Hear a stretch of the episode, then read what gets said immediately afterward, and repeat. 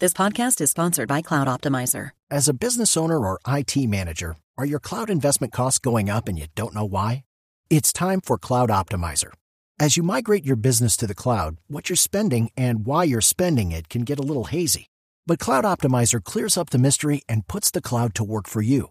Cloud Optimizer starts by analyzing usage patterns, right sizing resources, leveraging discounts you may not be aware of, implementing automation, and much more. And by reducing unnecessary expenses and maximizing performance, Cloud Optimizer guarantees you a savings of five times what you spend for their service. As you utilize cloud based services more and more, you don't have to lose sight or control of your spend. You can stay agile, streamline your costs, and optimize your performance, plus save significant money with Cloud Optimizer. Make the cloud work for you with Cloud Optimizer. Get a free assessment and find out how much you can save by going to cloudoptimizer.com. Go to cloudoptimizer.com for your free assessment. That's cloudoptimizer.com. De acuerdo con las más recientes encuestas en Colombia, el principal problema que identifican los ciudadanos en nuestro país es la corrupción, que termina afectando toda nuestra vida diaria, desde lo micro hasta lo macro, pasando por la pandemia,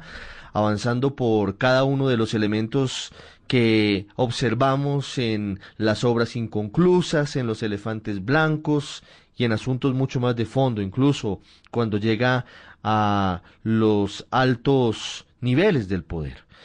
Por eso es tan importante siempre avanzar en esa lucha contra la corrupción, que no debe quedarse solamente en un concepto abstracto, por eso es tan importante el proyecto de ley anticorrupción que acaba de ser presentado en el Congreso de la República, que impulsó el Gobierno Nacional, que tiene el apoyo de más de 25 entidades del Estado. Por eso hoy hemos querido invitar a la vicepresidenta de la República, Marta Lucía Ramírez, para hablar sobre este proyecto que empieza a hacer su tránsito en el Congreso de la República.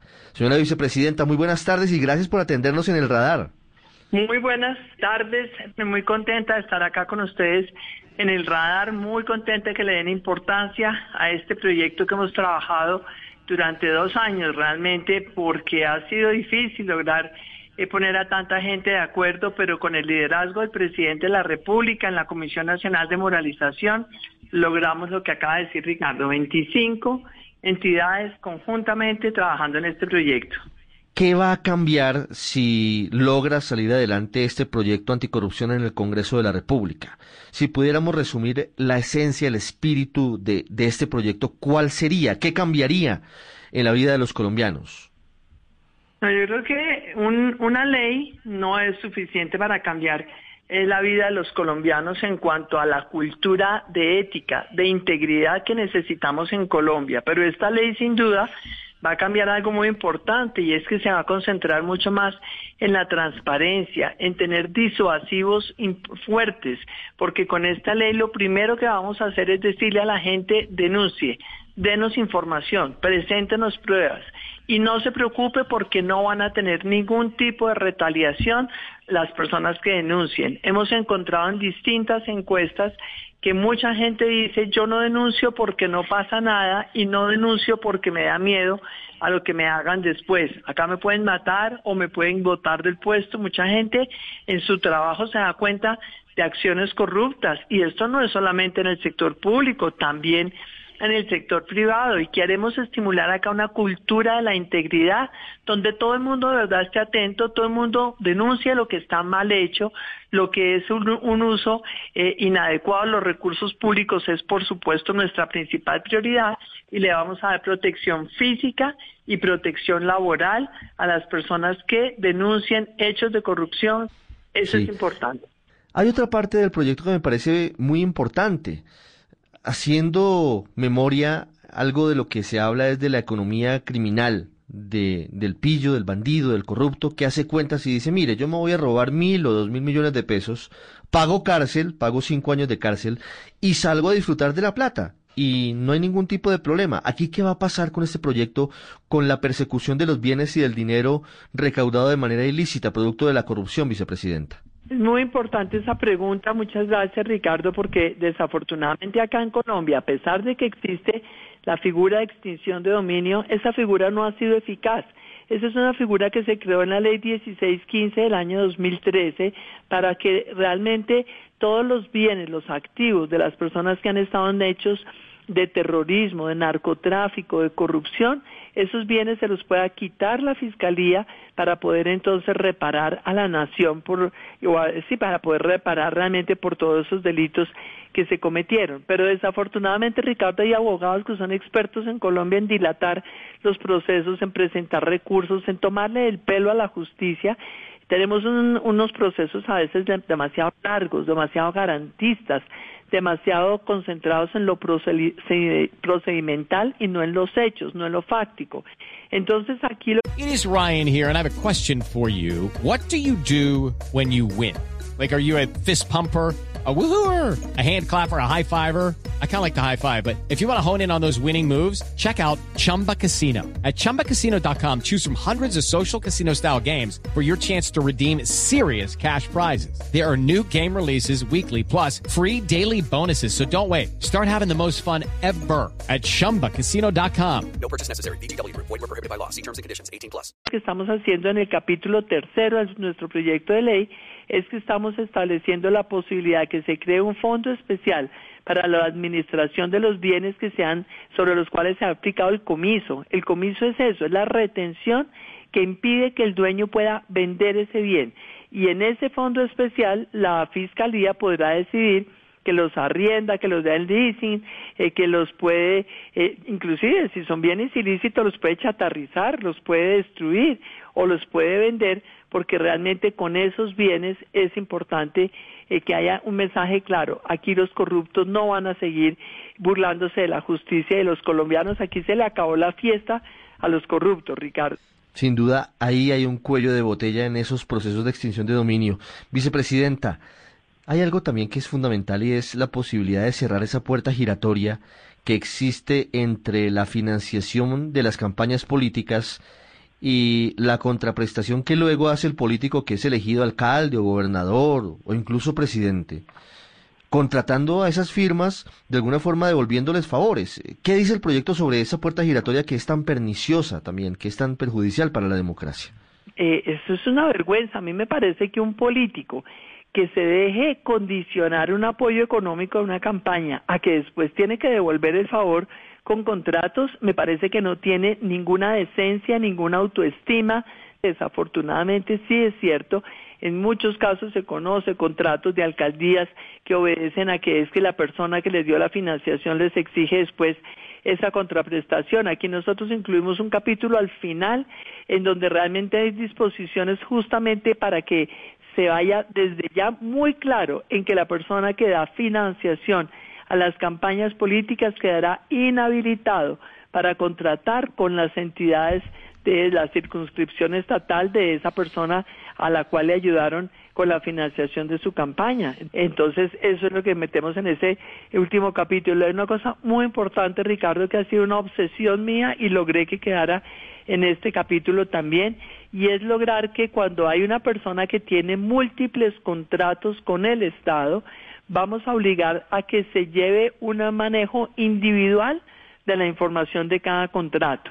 Entonces, esos recursos públicos, los contratistas, obviamente tienen que llevar todo en su contabilidad, en su contabilidad, pero tiene que haber un centro de costos individual para cada contrato.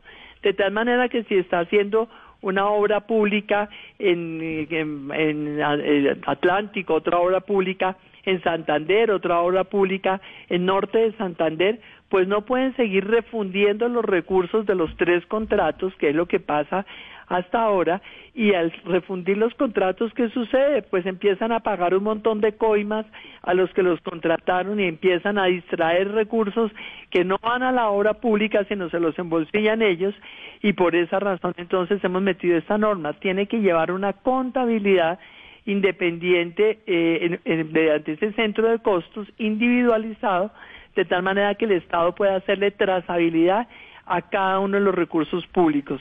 Vicepresidenta, quisiera hacerle una última pregunta sobre la educación, que a veces pareciera que se minimiza cuando se habla de anticorrupción, pero realmente desde la cuna, desde la casa, empieza esa pedagogía para saber que quien se cuela en una fila, para saber que quien apela a la cultura del vivo o quien se roba un esfero en un banco, está de alguna forma, obviamente en pequeñas cantidades, empezando una cadena que termina en corrupción.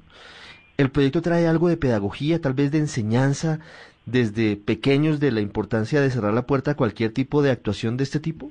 Eso es absolutamente clave en este proyecto. Como decíamos, Ricardo, la idea del proyecto es prevenir, la idea del proyecto es convocar a la ciudadanía a que participe, a que denuncie. La idea inclusive dentro de esto de la participación de la ciudadanía, fíjense que por ejemplo la superintendencia de sociedades eh, y también la personería pueden ofrecer beneficios a las personas que den información y den denuncias y presenten pruebas sobre hechos de corrupción. Eso es supremamente importante. Y en el tema de la ética, porque como mencionábamos al comienzo, el verdadero éxito es entender que no es solamente una ley la que nos va a acabar la corrupción, es un conjunto de medidas legales sin duda para castigar, para prevenir, pero también es un conjunto de acciones para educar, para poder realmente hacer esta pedagogía tanto al interior de las empresas como lo más importante que acaba de decir Ricardo, al interior de las familias. Nosotros aquí estamos estableciendo en este, en este programa que todas las empresas de Colombia van a tener la obligación de llevar programas de transparencia y de ética empresarial, buenas prácticas al interior de las empresas, buen gobierno corporativo por más chiquitas que sean las empresas. Obviamente, cuando son más grandes todavía es mucho más fácil eh, exigir todo esto, sobre todo porque es que tenemos empresas en Colombia que son sucursales de sociedades extranjeras que tienen en el exterior, en su casa matriz, unas buenas prácticas un buen gobierno corporativo, prácticas de transparencia y llegan acá y se relajan. Y llegan acá y entonces no importa si un funcionario está por ahí repartiendo coimas, no señor, eso no se puede hacer. Entonces están estos programas de ética empresarial y hemos incluido también mm. que a los colegios con la ministra de Educación se está trabajando este tema para que logremos realmente que haya eh, pedagogía, que haya realmente clases de ética, clases de integridad y todo esto tiene que generar realmente estos cambios culturales en nuestra sociedad. Acá tenemos que acabar la tolerancia con la corrupción y tenemos que decir se le acabó la fiesta a los corruptos. Y por eso entonces eh, realmente todo lo que se hace en los procesos para poder eh, hacer las investigaciones a las empresas, las investigaciones a los funcionarios, todo esto va a tener procesos mucho más rápidos, con términos probatorios mucho más cortos, con traslados para alegatos de conclusión y para alegatos finales mucho más rápidos, de tal manera que esta celeridad en la formulación de cargos y en los procesos, todo esto sirva, repito, para que la gente sepa que aquí van a tener consecuencias. Sí, es la vicepresidenta Marta Lucía Ramírez hablando del proyecto anticorrupción. Una pausa, ya regresamos para recordar a Horacio Serpa y para recordar a Sean Connery. Que... It's time for today's Lucky Land horoscope with Victoria Cash. Life's gotten mundane, so shake up the daily routine and be adventurous with a trip to Lucky Land. You know what they say. Your chance to win starts with a spin. So go to LuckyLandSlots.com to play over 100 social casino-style games for free for your chance to redeem some serious prizes. Get lucky today at LuckyLandSlots.com. Available to players in the U.S., excluding Washington and Michigan. No purchase necessary. VGW Group. Void where prohibited by law. 18 plus. Terms and conditions apply.